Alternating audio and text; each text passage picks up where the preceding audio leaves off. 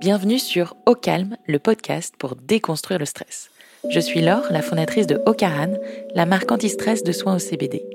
Nous avons créé ce podcast car une personne sur deux est touchée par le stress en France, et vous en faites sans doute partie. Les épisodes de Calme vous apprendront à canaliser votre stress grâce à des histoires inspirantes, des retours d'expérience et des conseils d'experts holistiques et médicaux. Le but? Vous donner les clés via des exemples concrets pour mieux le gérer et vivre enfin plus apaisé. Ça commence dès maintenant et c'est au calme. Aujourd'hui, je suis très heureuse de recevoir Marion Nutrition. Marion, tu es nutrithérapeute. Tu t'es spécialisée dans l'accompagnement notamment des femmes et des problèmes hormonaux. Euh, moi, j'ai eu l'occasion, par exemple, d'acheter ta masterclass euh, sur euh, l'arrêt de la pilule ou le le e-book sur le SOPK que je recommande très grandement. on est très contente de t'avoir pour parler du stress et des dérèglements hormonaux. Bonjour Marion. Bonjour Laure, merci de me recevoir. C'est un plaisir, c'est un plaisir de parler aujourd'hui dans ce podcast. Est-ce que tu peux nous expliquer comment tu es venue à t'intéresser aux problèmes hormonaux et aux liens avec le stress notamment? Oui, alors euh, moi j'ai pas fait ça toute ma vie. Hein. Au début, je faisais autre chose, je faisais de la communication euh, politique publique. Et puis euh, je me suis reconvertie suite à une très mauvaise expérience professionnelle et un burn-out. Et je me suis reconvertie dans la nutrition, qui ça me trottait dans la tête depuis des années déjà. ce qui m'avait le déclic en fait, qui m'a permis de m'intéresser à tout ça, c'est quand j'ai compris que ce qu'on mettait à l'intérieur de nous via l'alimentation, ça avait un effet en fait sur notre santé. Et c'est bête hein, dit comme ça, mais avant je n'avais pas du tout conscience. Et puis quand j'en ai pris conscience, j'ai commencé à m'intéresser à bah voilà comment ça marche, les vitamines, les minéraux. Donc j'ai repris des études de nutrition. Et c'est lors de ces études de, nutrition, de nutrithérapie, euh, où on apprenait en fait toutes les pathologies euh, du corps humain, que je me suis rendu compte que les symptômes dont je souffrais, en fait, il y avait des, diagnostics à poser dessus, que c'était des réels problèmes et qu'on pouvait en fait euh, les y remédier et ne pas vivre toute sa vie avec euh, ces symptômes euh, très euh, très pénibles. Et donc ça m'a ouvert les yeux sur tous les problèmes hormonaux féminins. Donc moi je souffre d'endométriose et puis d'excès d'hormones androgènes qui m'ont causé beaucoup d'acné adulte, une chute de cheveux phénoménale, ce qu'on appelle de l'hirsutisme. et donc voilà, c'est à partir de ce moment-là où je me suis dit ah, ok il y a quelque chose à faire et je vais me spécialiser là-dedans parce que forcément ça me paraît tout naturel. et donc le, le lien avec le stress et les problèmes hormonaux, ça, a été assez évident petit à petit puisque le stress impacte toute notre physiologie et change complètement toute, toute notre physiologie. Donc c'est forcément un passage obligé euh, avec mes clientes de parler du stress, même si c'est pas mon métier de les aider à euh, surpasser ce stress et euh, voilà à soulager ce stress. Bah, c'est forcément une discussion qu'on a parce que sans ça on a du mal à avancer. Avant de rentrer plus en détail dans la nutrithérapie, sur ton parcours, est-ce que tu peux nous dire ce que tu as changé, toi, concrètement dans ta vie pour améliorer les symptômes dont tu nous parlais?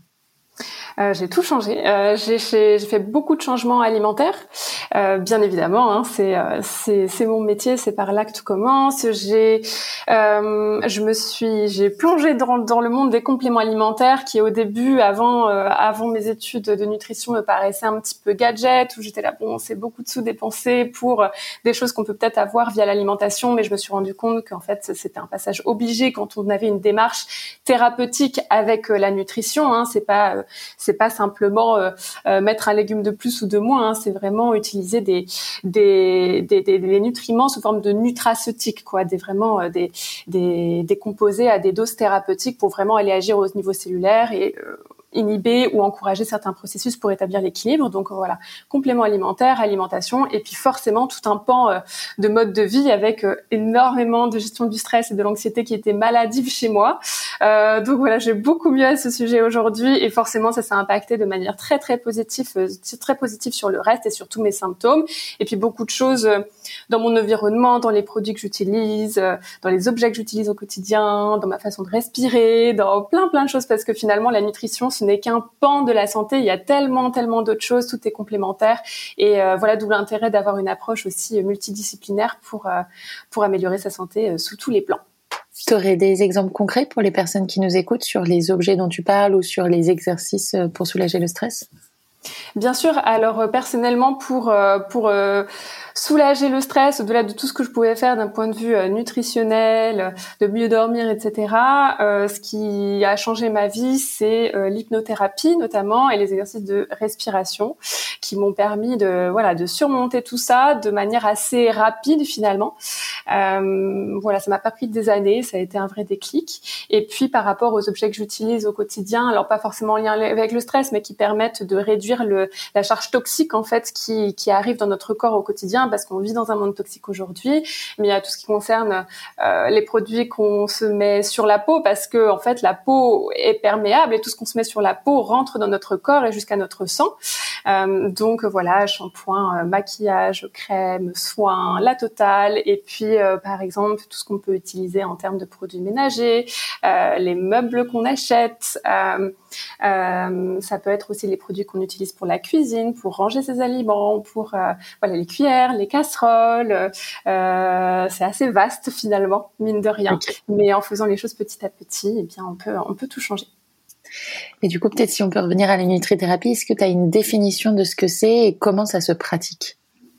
Oui, alors pour faire simple, la nutrithérapie, euh, c'est d'utiliser, comme je disais euh, tout à l'heure, les vitamines et les minéraux qui sont les micronutriments, d'où le terme micronutrition, euh, en tant que, euh, eh bien, entre guillemets médicaments, même si c'est pas du tout le terme, mais c'est vraiment l'idée, c'est-à-dire que voilà, il y a des, on va isoler peut-être un un actif, on va le concentrer à des doses dites thérapeutiques et on va agir au niveau cellulaire pour changer la donne et rétablir l'équilibre. Donc c'est ça la nutrithérapie et euh, on appelle ça aussi la micronutrition. Voilà, c'est encore la même chose, utiliser les micronutriments, vitamines, minéraux pour euh, pour changer la donne. Et puis les vitamines, les minéraux, c'est vrai qu'on en parle beaucoup, mais très concrètement, en fait, c'est ce qui ne pèse rien dans nos aliments, euh, ce qui n'est absolument pas euh, pris en compte par le terme calories ou protéines, etc. Et qui finalement est à la base de notre santé puisque les vitamines, les minéraux, c'est le carburant de toutes les réactions chimiques qui ont lieu chaque minute, chaque seconde, en fait, dans chacune de nos cellules. Donc c'est vraiment la base de la santé. Et si voilà, si on n'a pas assez, si on a trop, si sont, leur entrée dans les cellules est bloquée, eh bien rien ne peut fonctionner correctement. Donc euh, voilà, mon métier c'est d'agir à, ce niveau-là. Et pourquoi passer par des compléments alimentaires? Pourquoi l'alimentation ne peut pas suffire parfois? Alors, euh, on aimerait beaucoup que l'alimentation suffise, euh, c'est sûr. Le problème, c'est que eh bien, nos aliments aujourd'hui n'ont plus la même teneur, euh, densité nutritionnelle que nos aliments il y a encore quelques décennies, parce que, eh bien, aujourd'hui, euh, les, les, ce qu'on peut mettre, les pesticides euh, euh de synthèse qu'on met sur les plantes, par exemple, réduisent leur teneur en vitamines minéraux. Euh, le fait de, de procéder, enfin, d'utiliser de l'agriculture intensive, des comment dire, vide nos sols de leurs minéraux et c'est dans les sols que nos plantes puisent leurs vitamines, leurs minéraux. Et puis, euh, par ailleurs, euh, le fait de processer, raffiner nos aliments euh, fait fuiter beaucoup, beaucoup de minéraux. On peut perdre jusqu'à 99% de la teneur en magnésium d'une céréale en la raffinant, par exemple. Et puis, il y a un certain nombre de choses dans notre quotidien qui aussi brûlent ou font fuiter beaucoup beaucoup beaucoup de minéraux. Je pense au stress qui euh, voilà nous fait brûler énormément de vitamines minéraux. Je pense à certains médicaments, euh, beaucoup de médicaments, notamment la pilule, voilà que beaucoup de femmes sont amenées à prendre dans leur vie. Euh, donc euh, voilà, étant donné tout ça, eh bien c'est intéressant d'utiliser les compléments alimentaires. Et par ailleurs, quand on a des soucis de santé et qu'on fait une démarche de, de, de voilà d'utiliser un certain outil d'un point de vue thérapeutique, notamment la nutrition, c'est intéressant d'aller plus loin en utilisant vraiment des doses importantes de manière ciblée pour aller euh, rétablir l'équilibre. Ok. Et tu nous disais, ces minéraux et vitamines, ce sont vraiment les carburants de notre corps. Est-ce que tu peux nous expliquer de manière simple, si c'est envisageable, le fonctionnement euh, des minéraux et des vitamines dans le corps? Qu'est-ce qu'ils apportent? Qu'est-ce qu'ils permettent? Et qu'est-ce qui se passe quand on en manque du coup?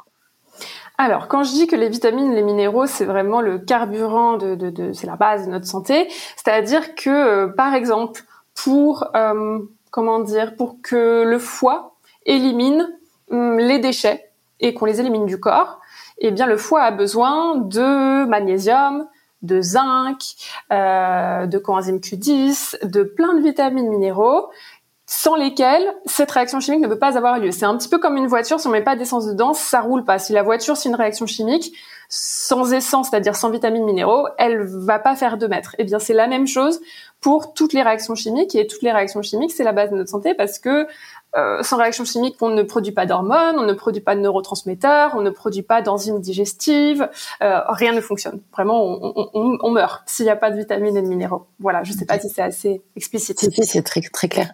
Et dans quelles conditions est-ce qu'ils peuvent être dégradés? Donc, tu parlais de, euh, de l'alimentation qui parfois ne les apporte pas assez. Est-ce qu'il y a certaines choses dans notre vie courante qui peuvent un peu affaiblir notre quantité de minéraux et vitamines? Complètement, il y a des, il y a certaines choses qu'on ingère, certaines choses qui viennent à l'intérieur de nous, ou certaines choses qu'on ressent, ou la manière dont on réagit aux événements, qui en fait euh, demandent énormément de travail notre corps et donc demande aux réactions, à certaines réactions chimiques de de se dérouler. Euh, beaucoup plus, puissance 10 si tu veux. Et du coup, forcément, bah, c'est comme quand on met le pied sur l'accélérateur et qu'on demande beaucoup plus d'essence à la voiture. Bah, là, c'est pareil, on demande beaucoup plus de nutriments à chaque réaction chimique. Donc forcément, ça va un petit peu euh, brûler l'essence, brûler les vitamines, les minéraux de manière euh, bah, beaucoup plus rapide que euh, quand notre corps est au repos et qu'il s'occupe juste de ce qu'il a à faire, tranquille, sans pression, sans urgence. Et tu penses du coup au stress, par exemple, quand on est dans une situation de stress, on a tendance à avoir, à aller brûler cette quantité de, de vitamines et minéraux. Ok. Complètement, oui. Qu'est-ce que c'est le stress pour toi? Alors, euh, je dirais que ma définition du stress, elle est peut-être euh, plus large que ce à quoi on pense naturellement, euh, toi et moi, quand on parle de stress.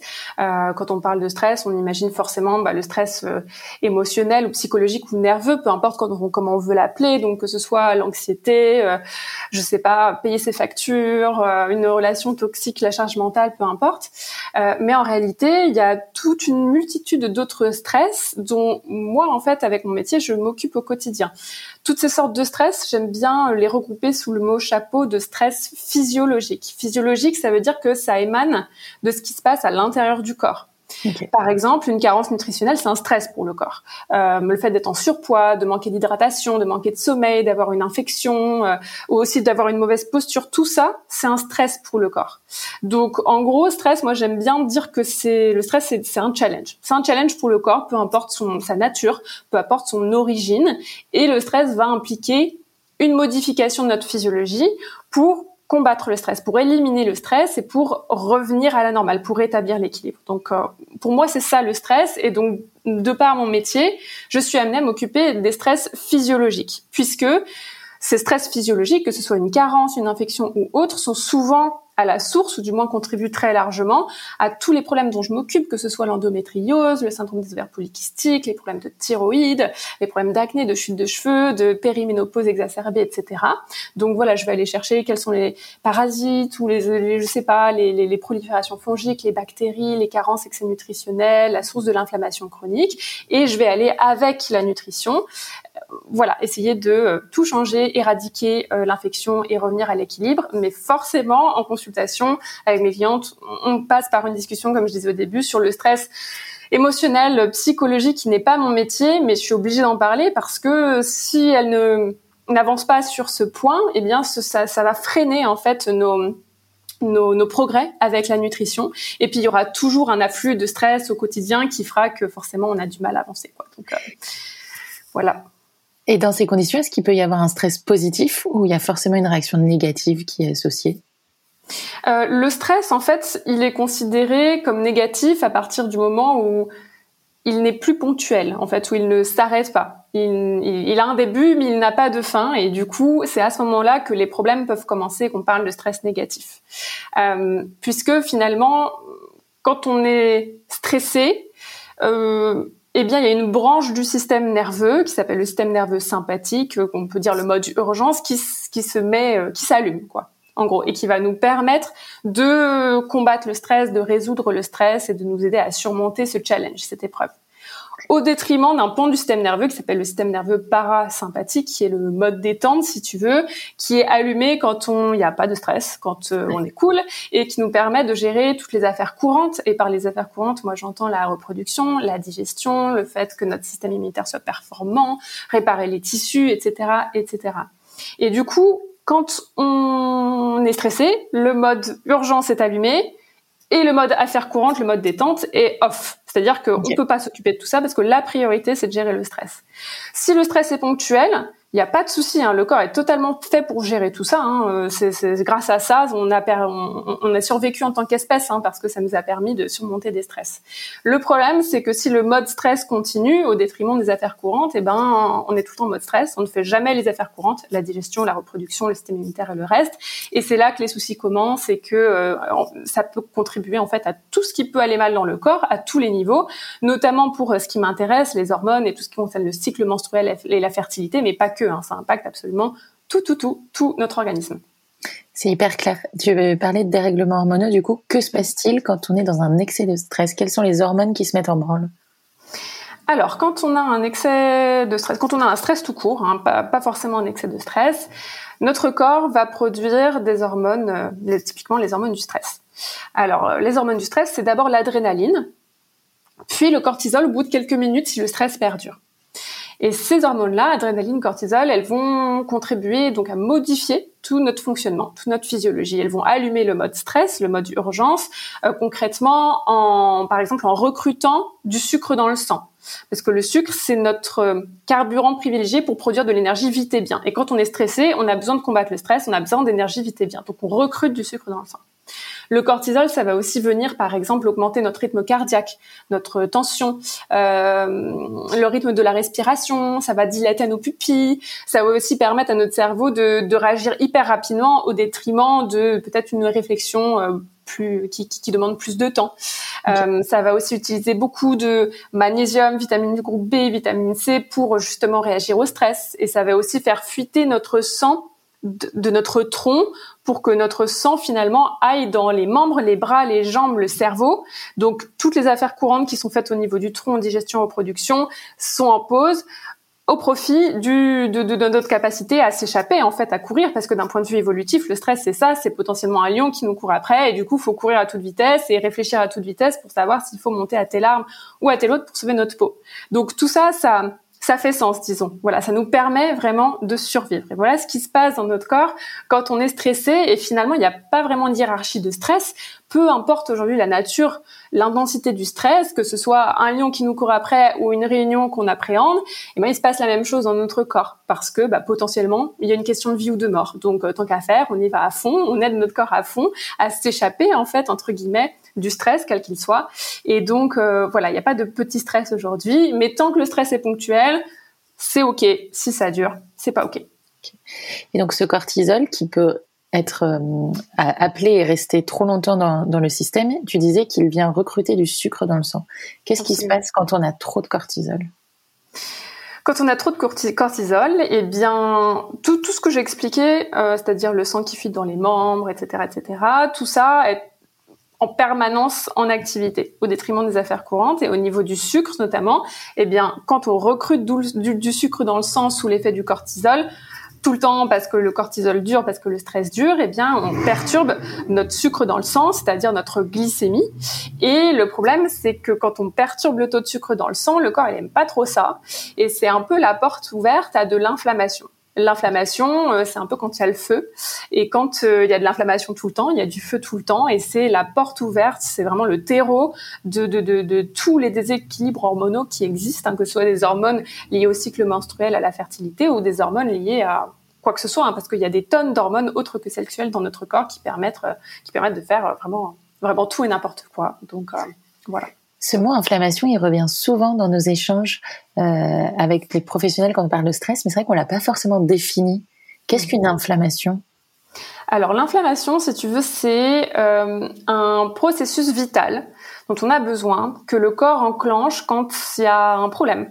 Euh, typiquement, quand on se blesse, on s'est fait une égratignure, une blessure, ou quand, euh, par exemple, un virus, une bactérie rentre en contact avec nous, ça permet en fait d'activer le système immunitaire hyper rapidement pour acheminer les cellules du système immunitaire vite et bien à l'endroit où il y a un problème, à l'endroit de la blessure, à l'endroit où, où le virus est, par exemple, et ça permet vraiment de bah, de réparer le problème, euh, de combattre la bactérie beaucoup plus vite et bien.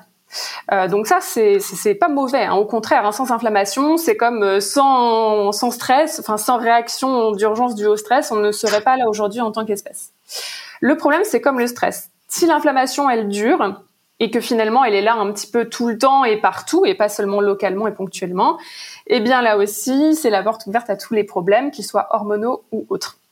Ok. Voilà, pour dire la chose simplement. Et tout à l'heure, tu parlais de fertilité. Euh, comment est-ce que le stress et cet excès de cortisol peut impacter notre fertilité? Alors, euh, comme je te disais, quand on est stressé, on ne fait pas toutes ces affaires courantes. Et parmi les affaires courantes qu'on fait quand on est au repos, quand il n'y a pas de stress, il y a tout le fonctionnement hormonal et notamment tout ce qui concerne les, hormones qui impactent le cycle menstruel et forcément la fertilité. Parce que le cycle menstruel, s'il existe, c'est pour faire des bébés. Encore une fois, en tant qu'espèce, on est là pour survivre et donc pour se reproduire. Donc cycle menstruel et fertilité, ça va ensemble. Même si voilà, vous ne voulez pas d'enfants, eh bien euh, voilà, le cycle menstruel est fait pour ça et pour être fertile.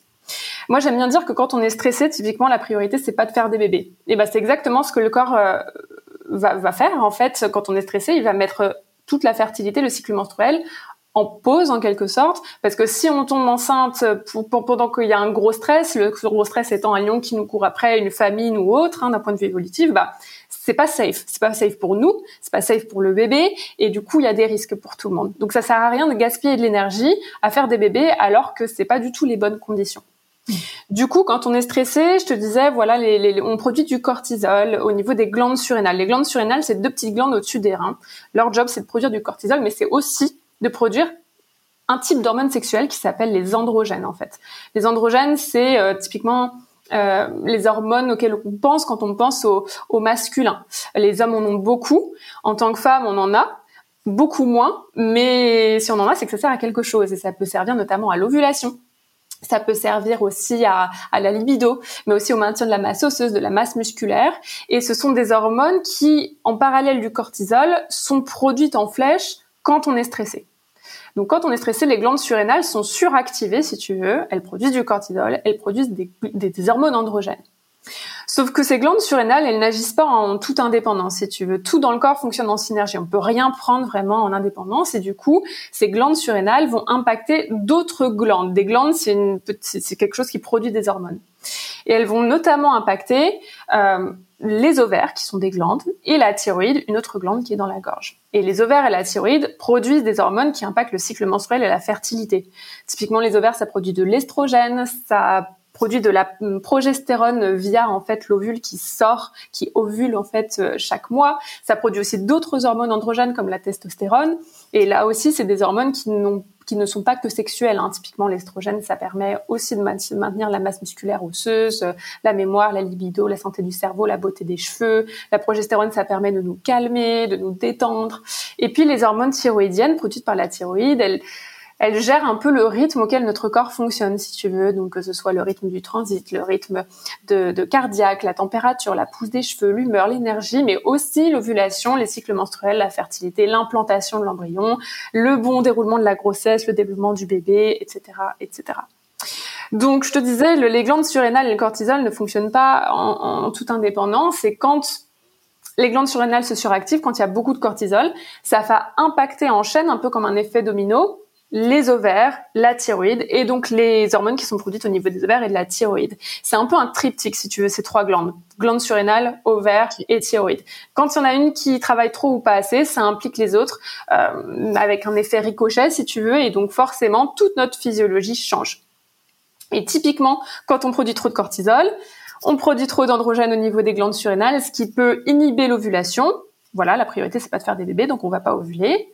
Et tout ça peut impacter euh, les ovaires qui vont potentiellement là aussi empêcher l'ovulation via d'autres mécanismes. On va, si on ovule, on va produire peut-être pas assez de progestérone. Euh, quoi d'autre? Notre thyroïde va être un petit peu réduite dans son fonctionnement. On va produire trop peu d'hormones thyroïdiennes qui vont du coup réduire en fait notre le rythme auquel on fonctionne, notre métabolisme, dans l'objectif de conserver de l'énergie. Parce qu'encore une fois, quand il y a du stress, et, ben l'idée c'est de faire en sorte de de, de, de, de pas tout, tout, tout dépenser pour survivre en fait. Donc euh, on va euh, être constipé, avoir un rythme cardiaque ralenti, on va être fatigué, etc. Mais aussi, comme ça impacte le cycle menstruel, et ben notre cycle menstruel va être perturbé. Peut-être qu'on va pas ovuler, peut-être que nos cycles vont être complètement déréglés, peut-être qu'ils ne vont plus être là du tout. On peut être en aménorrhée, c'est-à-dire on va pas avoir du tout de, de règles pendant des mois potentiellement. Et donc forcément, quand le cycle est impacté, quand l'ovulation est impactée, eh bien forcément la fertilité est impactée. C'est passionnant. Euh, est-ce que tous ces dérèglements hormonaux, ils peuvent avoir lieu pour d'autres raisons que le stress? Complètement. Euh, typiquement, tu sais, je te parlais de stress physiologique dont je m'occupe euh, dans ma pratique en tant que nutrithérapeute. Eh bien, on peut être totalement zen, zéro stress, même si c'est difficile aujourd'hui dans le monde fou dans lequel on vit. Mais on peut être totalement zen et typiquement avoir avoir euh, des parasites euh, qui prolifèrent beaucoup trop. On, a tous des parasites, on a évolué avec, il n'y a pas de problème avec ça. Tant que notre système immunitaire est assez euh, compétent pour faire en sorte qu'il soit dans un coin et qu'il n'embête personne, tout va bien. Mais s'il commence à proliférer pour mille et une raisons, eh bien, ça peut créer de l'inflammation chronique, perturber le sucre dans le sang et perturber, enfin, créer une situation de stress dans le corps sans qu'on en soit consciente en fait d'un point de vue émotionnel psychologique et du coup en fait créer cette réaction en chaîne euh, au niveau des glandes surrénales, des ovaires, de la thyroïde, euh, voilà. Et puis il y a plein plein d'autres sortes de, de, stress physiologiques. Encore une fois, il n'y a pas que ces fameux parasites dont je parle beaucoup. Il y a plein plein d'autres choses. Ça peut être euh, ça, ça peut être encore une fois des carences nutritionnelles, euh, ça peut être des problèmes au niveau de l'absorption des nutriments, ça peut être plein plein de choses. Et puis peut-être quelque chose dont on n'a pas encore parlé aussi, mais que je vois énormément, énormément en consultation, même si c'est pas mon métier, c'est quelque chose que je repère, c'est que euh, voilà, on a dit le stress euh, tant que ça a un début, une fin, c'est ok. Euh, et parfois, en fait, il y a du stress psychologique, émotionnel, dont on n'a absolument pas conscience et qui est à l'œuvre depuis en fait des décennies potentiellement, puisque quand on fait face à un, à un gros coup de stress, à un traumatisme, à un choc émotionnel, même si on a l'impression que c'est passé, que ça date et que c'est bon, on s'en est bien remis, eh bien, ça a pu complètement en fait, modifier la façon dont notre cerveau fonctionne et le prédisposer à être en mode urgence, mode alerte, mode stress tout le temps. Même si en fait, voilà, on n'y pense plus, euh, voilà, on est plus stressé, on n'a plus l'impression d'être stressé. Et en fait, à l'intérieur de nous, il se passe exactement ce qui se passait quand le traumatisme, le choc émotionnel a eu lieu. Et ça, ça arrive très très fréquemment et ça peut être à l'origine de plein de soucis, de thyroïde, d'endométriose, etc. Et c'est quelque chose qu'il faut prendre en, charge, mais c'est pas évident parce que tu vois, si on n'est pas consciente que le problème est là, euh, c'est déjà la première étape de se, de, de, de se rendre compte que effectivement, euh, on n'a pas résolu le problème et que notre corps est en permanence en mode alerte. On appelle ça en anglais euh, le mode fight or flight, c'est-à-dire que notre corps, il est complètement modifié pour soit s'échapper, flight, soit combattre.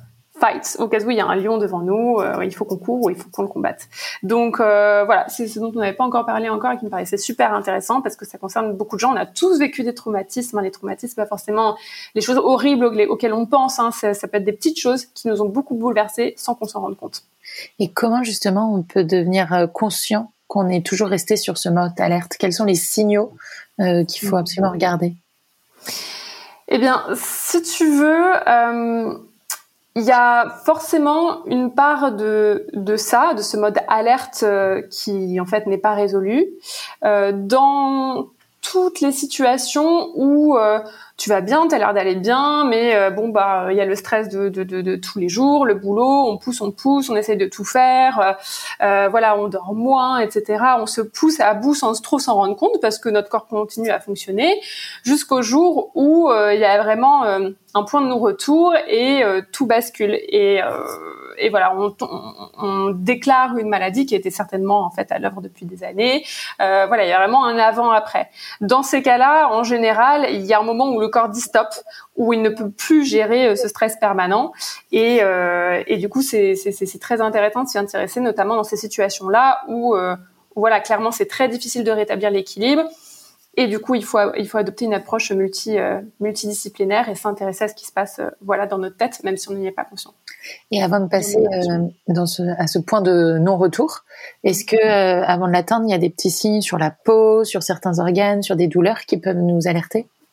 Complètement. Euh, tout ce que tu as dit, effectivement, euh, c'est très euh, très véridique et euh, souvent on s'en préoccupe pas trop. Mais tout ce qui peut mal se passer, même si c'est mineur, tous les petits symptômes comme ça, c'est des signaux que notre corps nous envoie pour nous dire faut se calmer là, faut se détendre, faut se préoccuper de ce qui va pas, faut arranger la situation, faut voilà, faut faut arrêter de, de, de, de vivre une vie de fou.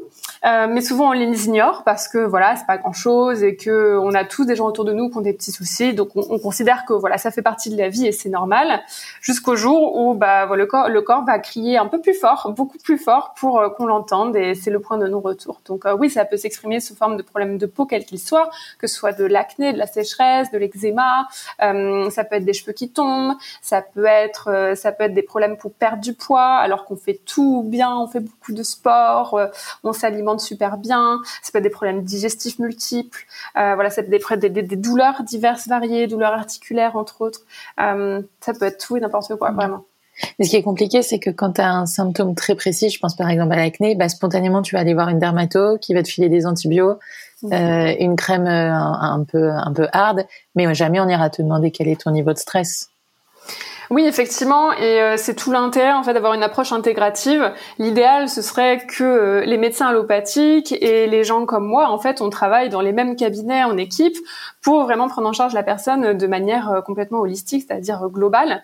Et parce que sinon, c'est vrai que on, on va voir un médecin, on a une certaine approche, et on s'arrête là et euh, ça peut être très intéressant. Hein, les médicaments ont leur place, mais voilà dans le cas de soucis chroniques, souvent ça masque le problème sans le régler à la source et du coup on continue avec ça, avec ces médicaments, on a l'impression que c'est réglé, etc. Mais en fait le potentiel à ce que ça revienne une fois qu'il fait des, une fois qu'on arrête les médicaments typiquement, eh bien, euh, eh bien il est là et du coup ça revient et on n'en sort pas et ça continue et ça devient chronique et, et ça peut nous stresser d'ailleurs tous ces problèmes de soucis de santé chronique. Donc c'est un peu le, le cercle vicieux. Ouais. Quel est le profil de, des patients qui viennent te voir? Euh, Les patients qui viennent me voir, euh, tu veux dire en termes de soucis qu'elles peuvent avoir? Ouais. Alors, ça va être tout ce qui peut mal aller chez une femme d'un point de vue hormonal de l'adolescence à la, à la ménopause. Donc, ça englobe vraiment beaucoup, beaucoup de choses parce qu'il y a plein de choses qui peuvent mal se passer.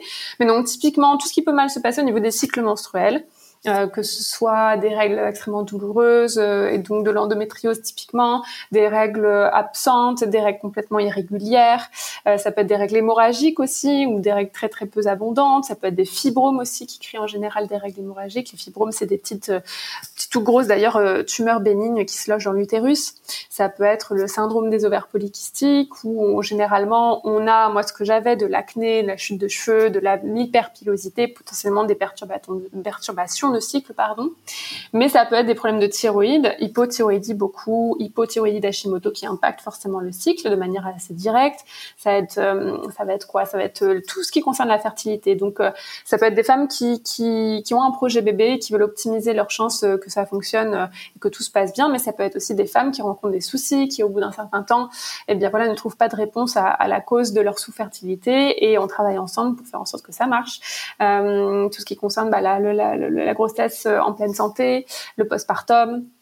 Euh, Qu'est-ce que j'ai pas dit encore? Bah, Tout ce qui concerne la ménopause, périménopause. Cette périménopause, c'est la période de 3 à 10 ans qui précède l'arrêt définitif des règles, qui est un peu comme une adolescence inversée où à l'adolescence toutes les hormones montent euh, un peu rapidement, et eh bien à la périménopause les hormones euh, baissent en faisant un petit peu des montagnes russes pour certaines et ça peut causer toutes sortes de troubles euh, compliqués à gérer et qui peuvent être exacerbés notamment euh, par le stress, comme un petit peu tout ce que j'ai dit, tous les soucis dont j'ai parlé sont exacerbés par le stress. Toi, tu t'es spécialisée sur les femmes. Et c'est vrai qu'on entend de plus en plus parler de l'endométriose, du SOPK, des douleurs pré-post-menstruelles.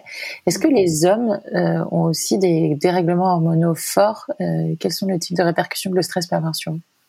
Complètement. les hommes peuvent avoir de multiples dérèglements hormonaux. Alors, c'est des choses qui sont moins visibles ou moins impactantes chez les hommes parce que, euh, dans une certaine mesure, parce que les hommes finalement leurs hormones, elles sont produites un peu de manière constante, même si, euh, euh, par exemple, leur testostérone est plus produite le matin et moins produite le soir, ils ont un rythme biologique de 24 heures. Nous, on a un rythme biologique de 24 heures, mais on a aussi un rythme cyclique de 25, 28, 35 jours, peu importe la durée de notre cycle menstruel. Donc euh, chez nous, les fluctuations hormonales sont beaucoup plus évidentes et nous impactent en fait à tous les à tous les aspects de notre santé, alors que chez les hommes c'est moins évident. Donc ils vont peut-être moins voir les signes de dérèglement hormonaux.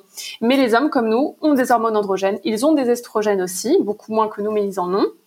Et ça impacte toute leur santé également, puisque tout à l'heure je te disais, ces hormones sexuelles, elles ne sont pas que sexuelles, elles impactent vraiment toute notre santé à tous les niveaux.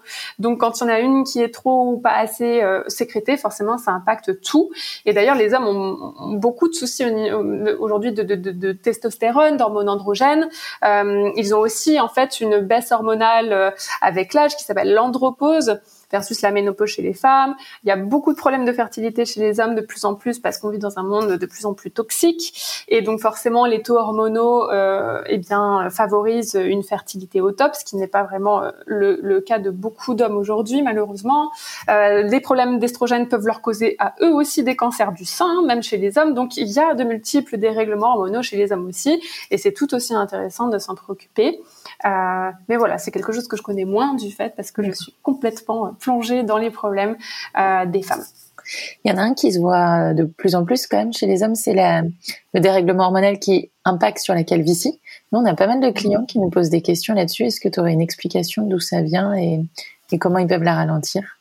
Ouais, alors c'est pas du tout euh, ma spécialité, donc je sais pas si je suis la meilleure personne pour te répondre, mais tout ce que je peux te dire, c'est que euh, les femmes aussi peuvent avoir ce type de chute de cheveux sur le modèle masculin, où tu vois, tu t'imagines un homme qui perd ses cheveux, il va perdre ses cheveux sur le haut du crâne, sur les lobes préfrontaux, c'est quelque chose, euh, voilà, sur le haut du crâne, on va dire. Et les femmes peuvent avoir ce type de chute de cheveux. Moi, c'est ce que j'ai eu, et chez moi, c'était dû à un excès d'hormones androgènes, ces fameuses hormones entre guillemets mâles qui peuvent générer des caractères masculins entre guillemets chez les femmes, dont cette fameuse chute de cheveux sur ce modèle masculin. Chez les hommes aussi, ça peut être dû à ça en partie. Donc, il y a des similitudes entre ces deux types de chute de cheveux qui seraient liées à un excès d'androgène. Mais pour aller plus loin, malheureusement, euh, je suis pas spécialiste de la chute de cheveux masculine. On pourra rassurer les hommes en disant que c'est parce qu'ils ont beaucoup de testostérone qui perdent. voilà. Euh, si on revient un peu à la nutrithérapie, est-ce qu'il y a des aliments qui sont reconnus pour avoir des vertus anti-stress?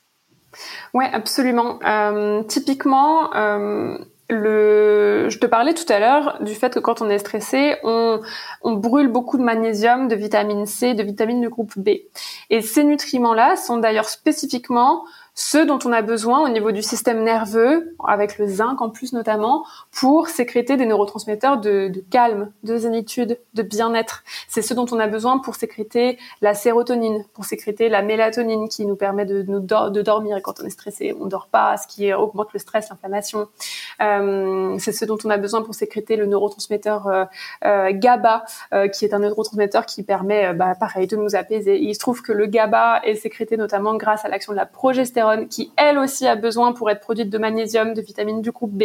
Donc euh, magnésium, vitamine du groupe B, vitamine C et zinc dans une certaine mesure, c'est vraiment un peu indispensable quand on est stressé, non, seulement parce que ça fuite au quotidien avec le stress, mais aussi parce que c'est ce, de cela précisément dont on a besoin pour euh, pour se détendre quoi. Même si bien sûr euh, ça ne ça n'empêche qu'il faut quand même travailler sur la source du stress parce que euh, sinon c'est un petit peu comme euh, si toi et moi on était dans un bateau, qu'il y avait un trou dans le bateau et qu'on s'évertuait à sortir euh, l'eau à coups de saut par-dessus bord, mais il y a de l'eau qui continue à rentrer dans le bateau et c'est un petit peu la même chose quand on est stressé continuellement et qu'on essaye de, de, de, compenser, de faire pansement avec des nutriments alors que le stress continue d'arriver. Mais ça ça place complètement parce que voilà en parallèle de la gestion du stress qui n'est pas forcément évidente, qui peut prendre du temps, eh bien on peut avoir un petit peu de répit et essayer de voilà minimiser euh, entre guillemets si tu veux les dégâts quoi.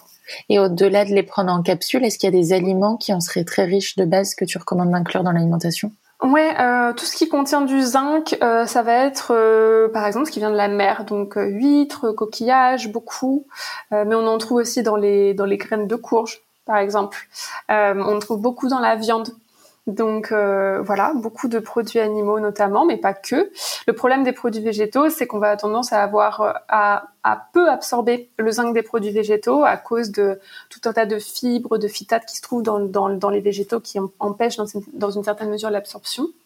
Euh, la vitamine C, on en trouve dans tout ce qui est coloré. Donc, euh, tu vois les fruits rouges, euh, les oranges, euh, tout ce qui est rouge, jaune, orange, vert, le kiwi, le chou kale. Donc, vraiment, il y a bien beaucoup, beaucoup de, de, sources de vitamine C. Le problème de la vitamine C dans les fruits et légumes, c'est que plus, plus tes, tes myrtilles attendent sur l'étalage, plus la vitamine C entre guillemets s'évapore. Ça peut être intéressant d'ailleurs d'acheter des fruits rouges congelés parce qu'on les congèle vraiment au moment où, on les cueille et du coup la vitamine C est conservée dans le froid. Donc euh, voilà, c'était la petite parenthèse, mais en gros tout ce qui est coloré concerne la vitamine C. Euh, Qu'est-ce que j'ai dit? Magnésium. Le magnésium, il y en a dans plein plein de choses. Mais il y en a surtout dans les légumes bien verts, les légumes euh, genre vert foncé, euh, épinards, euh, quoi d'autre, blettes, etc. Euh, il y en a dans les amandes, euh, dans les oléagineux, euh, notamment. Mais il y en a dans, dans plein, plein d'autres choses. Et puis j'ai dit quoi les vitamines du groupe B Les vitamines du groupe B, euh, vaut mieux aller sur un moteur de recherche et regarder un petit peu toutes les autres parce qu'il y a la B1, B2, B3, B5, B6, B9, B12 et puis finalement il y en a dans des multitudes d'aliments différents. Donc euh, voilà en fonction de la vitamine du groupe B on peut avoir des sources très différentes. Ouais donc des aliments frais, bio pour être sûr qu'ils soient euh, riches en, en vitamines et minéraux. Ça, c'est la base euh, parce que, euh, bah, effectivement, quand on a tendance à manger des aliments un peu plus transformés, fast-food ou autres, c'est des aliments très processés, très raffinés. Et comme je disais tout à l'heure, euh, ce processus-là, en fait, fait fuiter beaucoup de vitamines, minéraux, et on se retrouve avec des aliments assez vides, en fait, de nutrition, de micronutrition, même si c'est il y a un potentiel énergétique, mais pour la base de notre santé, en ce qui concerne les vitamines et minéraux, c'est assez vide, malheureusement. Donc, vaut mieux, voilà, euh, faire l'effort, même si c'est pas toujours évident aujourd'hui, de cuisiner à partir de produits bruts, bio si possible, parce que les plantes bio sont beaucoup plus riches en vitamines et minéraux, et, éviter tout ce qui est transformé, en tout cas, dans la mesure du possible. Et il y a une, mode euh, autour de l'alimentation crue notamment qui repose sur le fait de pas faire disparaître au-dessus de 42 degrés par la cuisson les vitamines, les minéraux. Quel est ton avis là-dessus? Je pense que c'est très intéressant effectivement. Euh, après, comme je te disais, voilà, plus les légumes attendent, plus ils perdent leurs nutriments. Donc euh, voilà, dans, dans, dans, le dans l'effort de vouloir faire les choses bien, il faudrait euh, voilà les cueillir et tout de suite les manger crus. Euh, mais euh, donc c'est très bien, mais je suis un peu du parti de pas trop se prendre la tête et de faire un petit mix parce que parfois on digère très très mal tout ce qui est cru, notamment quand on a des soucis digestifs, quand nos intestins sont vraiment abîmés. Donc dans ce cas-là, il faut pas forcer, il faut manger du cuit et idéalement si on digère un peu de tout, bah manger un petit peu de tout. Et puis euh, le, le cuit, c'est intéressant aussi. Typiquement, si on fait des bouillons, des soupes, et eh ben tout tout se fuit dans, dans l'eau et donc on boit de l'eau minéralisée. Donc c'est pas inintéressant non plus. Donc un petit peu de tout, tout a ses avantages. Euh, est-ce qu'il y a des aliments à éviter? Ouais, alors euh, bon, je te disais à l'instant tout tout ce à quoi on pense quand on pense à tout ce qu'on ne devrait pas vraiment manger, donc euh, voilà, fast-food, aliments transformés, industriels, euh, etc. mais à part ça, tous les stimulants à éviter, donc je pense au thé, au café qui contiennent la caféine, mais aussi à l'alcool. typiquement, quand tu bois du, du café, tu tu bois ça parce que t'aimes ça, mais aussi parce que tu as envie que ça te donne de l'énergie, euh, typiquement le matin, voilà, pour te booster un petit peu. Et en fait, ça te donne plutôt l'illusion d'énergie plutôt que de la de, réelle énergie. Ça, ça, ne te donne pas la matière première pour que ton corps produise de l'énergie. Ça génère en toi une réaction de stress en fait. Ça va augmenter ton rythme cardiaque, augmenter, dilater tes pupilles, euh, ça va augmenter euh, voilà ton, ton métabolisme et ça va te mettre en mode stress, comme s'il y avait un stress psychologique, mais là, il est physiologique. Du coup, tu es boosté, euh, mais en fait, ça ne t'a pas, ça ne t'a pas procuré de l'énergie. Et puis l'effet du café redescend, boum, tu redescends, tu reprends un petit café. Le café, c'est, c'est vraiment, c'est une drogue légale, hein, un peu, euh, si tu veux. On, on, voilà, on peut plus s'en passer du coup de ce petit effet boost. Donc tes cafés, alcool, euh, alcool, idem que la caféine, ça génère du stress dans ton corps. Euh, et puis par ailleurs, l'alcool, ça fait plein d'autres choses. Euh, pas, bien pour la santé, ça perturbe ta glycémie, ça génère de l'inflammation, euh, ça empêche l'absorption des fameuses vitamines du groupe B dont on a besoin pour euh, s'apaiser et qui sont complètement brûlées quand on est stressé. Donc euh, voilà, c'est stimulant à éviter. Et un autre stimulant, c'est le sucre. le sucre malheureusement, ça nous apporte pas grand-chose de bien. Alors, euh, je dis pas que le sucre c'est mauvais. Le sucre dans une pomme de terre, dans un légume, dans un peu de riz complet, c'est totalement ok. Mais le problème aujourd'hui, c'est que souvent on se fait des plats de pâtes où euh, bah, les pâtes c'est du sucre et du coup on a que du sucre, un petit peu de sauce tomate et c'est tout. Du coup, on mange beaucoup, beaucoup, beaucoup de sucre. Note, encore plus si on mange bah, des aliments euh, des sucreries, etc., des sodas, etc., ce qu'on a tendance à beaucoup faire aujourd'hui. Et du coup, aujourd'hui, on apporte au corps une dose de sucre complètement délirante que notre corps n'est absolument pas fait pour gérer. Et tout ça, ça génère beaucoup d'inflammation, encore une fois, ça perturbe la glycémie. Et comme j'ai pu le dire à plusieurs reprises, tout ça, c'est un petit peu le terreau des déséquilibres hormonaux, malheureusement. En plus, le sucre, comme le café, c'est un peu une drogue aussi. Euh, Mais c'est, c'est dur de résister au sucre parce qu'on est stimulé toute la journée. Maintenant, dès que tu vas dans un café dit healthy, tu te retrouves toujours avec des cookies, des banana bread, des matcha. la, tentation est constante. Est-ce que tu as des astuces pour quand on a une envie de sucre, euh, y résister ou, ou, substituer quelque chose de plus sain? Ouais, alors euh, l'idée, euh, le, enfin l'idéal, ce serait de faire en sorte de se déshabituer du sucre. Euh, parce que c'est vrai quand on a des, qu'on a l'habitude de manger du sucre, nos papilles sont habituées au sucré. Et dès qu'on mange un peu moins sucré, bah ça, ça n'a pas le même goût. On a besoin de sucre. Et puis le sucre, c'est une drogue dans le sens où quand on en mange, euh, notre cerveau va sécréter un neurotransmetteur qui nous récompense d'avoir mangé du sucre en nous procurant une sensation de bien-être immédiat. Euh, ça, d'un point de vue évolutif, c'est, euh, t'imagines un homme préhistorique, euh, et bien quand il mangeait une framboise, donc du sucre ou un petit tubercule, du sucre, son corps le récompensait d'avoir mangé du sucre parce que le sucre, ça nous permet de survivre, ça nous permet de produire de l'énergie vite et bien. Donc notre cerveau, son job, c'est de nous faire survivre. Donc il y a ce mécanisme de récompense quand on mange du sucre pour nous encourager à retrouver une framboise, à retrouver un petit tubercule. Sauf qu'aujourd'hui, euh, il y en a tellement tout partout, tout le temps, que euh, c'est plus du tout, euh, ça nous aide plus du tout en fait ce mécanisme de récompense. Ça nous procure cette sensation de bien-être immédiat et on est complètement accro. Donc, dans un premier temps, ça peut être intéressant d'essayer de déjà réduire ou de remplacer certains sucres très raffinés par d'autres sucres moins raffinés. Néanmoins, la molécule de sucre dans du sucre blanc ou dans du sirop d'érable, elle est, c'est strictement la même. La différence, c'est que dans le sucre raffiné, t'as que ça, et dans le sirop d'érable, t'as ça plus plein de minéraux qui viennent autour, et puis euh, ça sort plus ou moins tel quel de l'arbre, donc c'est assez brut et naturel, c'est intéressant. Mais la molécule de sucre est la même. Donc si tu remplaces tant pour temps des sucres raffinés par des sucres naturels, euh, ça va pas régler le problème, même si c'est déjà euh, une étape dans la bonne direction. Donc l'idéal c'est vraiment de de réduire petit à petit, petit à petit, petit à petit. Euh, voilà, en se sevrant doucement mais sûrement parce que si on le fait tout d'un coup, euh, on retombe dedans euh, à coup sûr. donc voilà, c'est un petit peu c'est un petit peu délicat et c'est pas vraiment une réponse très satisfaisante pour les gens qui nous écoutent. Mais effectivement, faut petit à petit se déshabituer et et voilà, comme ça on, on, on est sevré, on est dédrogué et du coup on peut survivre sans, enfin on peut survivre émotionnellement sans cette surdose de sucre au quotidien euh, à laquelle on est habitué. Quoi. Et sans enlever les fruits, j'imagine, le fructose. Oui, voilà, encore une fois, le fruit qui est, enfin le sucre, pardon, qui est présent naturellement dans nos aliments bruts, il y a absolument aucun souci. On a besoin de sucre, de glucides, qui est la mm. grande famille des sucres, pour survivre. Et puis quand on s'en prive, quand on fait des régimes euh, euh, low carb, carb c'est des glucides, donc euh, avec peu de sucre, peu de peu de glucides, et, voire pas de glucides, on peut carrément avoir beaucoup de problèmes de cycle menstruel, euh, générer des problèmes de glycémie par ailleurs via d'autres mécanismes. Donc voilà, il en faut du sucre, c'est très bien, il n'y a pas de souci, mais voilà que ça reste dans des proportions ok et sous forme naturelle. Voilà. J'ai une petite astuce, moi, c'est de respirer de l'essence de vanille quand on a une envie de sucre. Mmh. euh, et ça, ça, fait, ça, du, ça fait du bien. Il y a ce côté un peu réconfortant, mais euh, pas forcément besoin de l'avaler et de le ouais, Ou alors, euh, tu me fais penser avec la vanille à la cannelle, qui a ce petit, ce petit côté sucré sans sucre en fait, et euh, en mettre à la place de sucre sur un dessert, euh, sur quelque chose, ça peut nous donner ce, cette sensation de hum, c'est bon, je mange un petit truc, euh,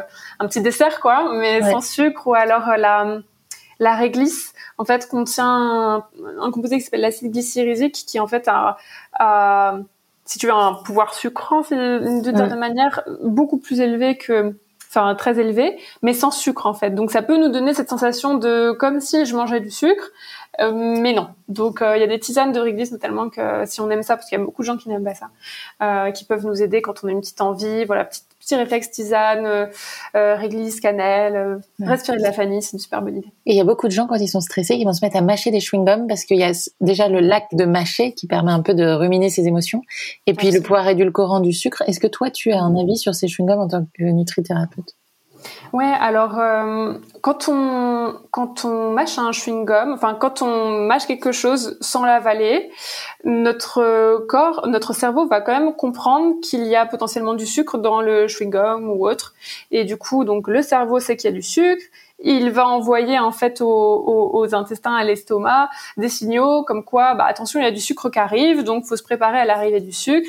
Et du coup, ça peut quand même perturber certains certains fonctionnements et euh, voilà, contribuer à, des choses qui, qui, seraient équivalentes si on mangeait le sucre, ou voilà, pas forcément équivalentes, mais qui quand même euh, y contribuent. Donc, euh, faut faire attention à ça. Mais après, il y a des, il y a des chewing-gums qui sont euh, très très bien composés et pour lesquels il n'y a pas de problème. Mais euh, voilà, c'est juste quelque chose à garder en tête. Le fait de gonfler le ventre d'air, toi, ça te pose pas de soucis en tant que nutrithérapeute euh, Ça pose des soucis à d'autres niveaux, euh, notamment, bah voilà, si ça gêne et qu'après on a des, des problèmes euh, de de de de, ballonnement, etc. Euh, mais il y a des personnes qui tolèrent ça très bien et si c'est un bon moyen pour elles pour de gérer en fait ses envies de sucre et, et qu'elles choisissent un chewing gum qui est bien composé, bah pourquoi pas, voilà, chacun son truc et si on le tolère, c'est ok. C'est ok. Très bien. J'ai une dernière question sur l'alimentation. Alors, je vais, me permettre de prendre mon cas particulier. Euh, moi, j'ai fait deux hernies discales, donc avec des disques intervertébraux qui sont éclatés depuis que j'ai 22-23 euh, ans, donc très déminéralisés. Où la médecine m'avait dit, en gros, que bah, c'était comme ça, c'était génétique et qu'il n'y avait pas de, il y avait pas de solution. Et donc après les hernies, je me suis beaucoup intéressée à l'alimentation, au stress, euh, forcément. Euh, et j'ai compris que mon corps venait chercher des minéraux dans le dans ces disques. Après, on peut aller, il y en a qui viennent chercher dans les dents, dans les cheveux.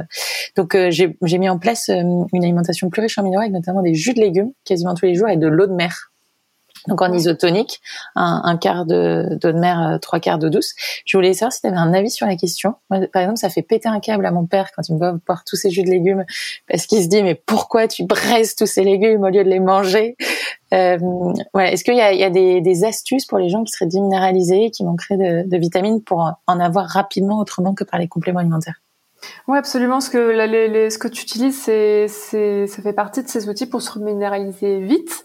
Euh, parce que typiquement, quand tu bois du jus ou de l'eau de mer, c'est des choses très minéralisées, mais qui ne vont pas demander de travail à ta digestion. Ça va passer quasiment directement dans le sang, et du coup, euh, tu vas être assez reminéralisé. Après, euh, tout, tout, tout l'enjeu à partir du moment où c'est dans ton sang, c'est de faire en sorte que ça rentre dans tes cellules, en fait.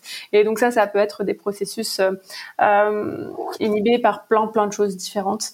Euh, typiquement, ça ne va pas aller dans tes os si t'as pas, euh, le calcium ne va pas aller dans tes os si t'as pas assez de magnésium, de vitamine K, de potassium, de bore, etc. Donc, on peut aller plus loin dans, dans cette perspective, mais au-delà des jus et au-delà des euh, de l'eau de mer, euh, comme tu disais. Euh, ce qui est intéressant, c'est les autres euh, liquides très minéralisés comme l'eau de coco. L'eau de coco, c'est super intéressant. Alors oui, c'est naturellement sucré, donc il faut pas en boire 10 par jour tous les jours, mais c'est très, très riche en potassium, par exemple, dont on manque pratiquement tous, en tout cas de ce que je vois dans mes consultations. ça peut être les bouillons, les bouillons de légumes ou les bouillons d'os, en fonction de ce qu'on préfère, de ce qu'on veut ou peut manger. C'est très intéressant.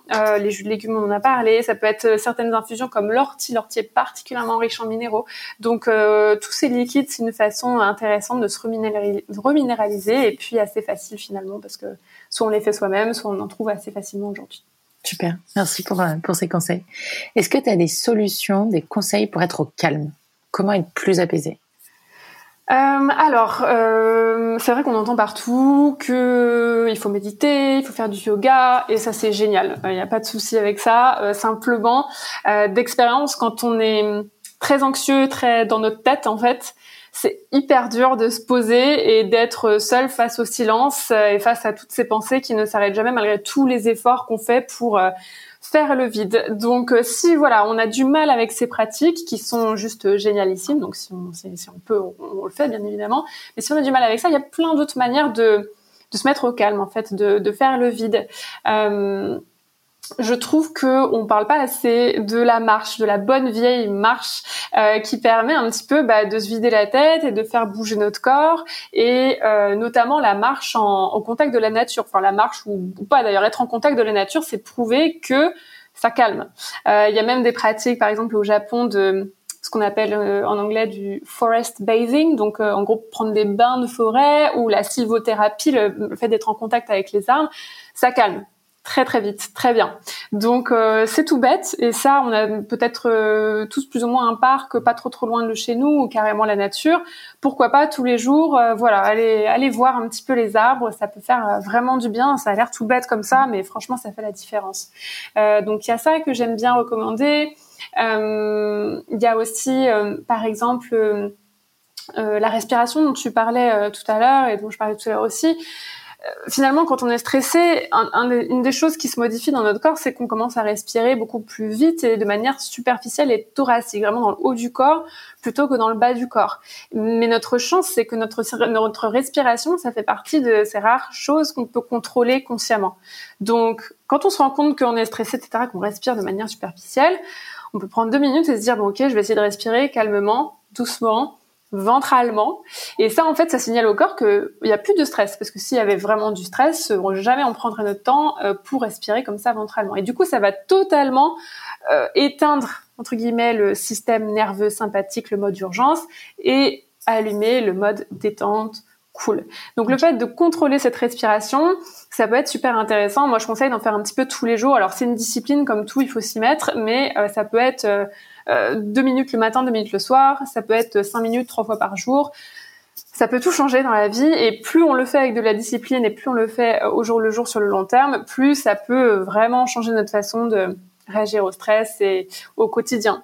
Et, mais ça peut être aussi d'autres petites choses euh, de la vie, typiquement euh, se dire que ben on va pas accepter euh, toutes les propositions, qu'on va dire non, que ce soit du professionnel, du personnel ou autre. Hein. Parfois, on est surchargé et on dit oui à des trucs qu'on a profondément pas envie de faire et ça ne fait que rajouter au stress, à la charge mentale. Et euh, franchement, c'est tellement, hein, ça soulage quand on dit non et qu'on évite un truc en plus. Euh, c'est difficile hein, parce qu'on a tous envie de pas fâcher, de pas contrarier les gens mais ça libère, hein, franchement. Donc euh, dire non, ça peut être euh, très très intéressant. Et puis euh, je parlais de méditation tout à l'heure, il y a plein d'autres façons de méditer. On n'est pas obligé d'être sur un tapis, en tailleur, les mains en prière pour méditer, pas du tout.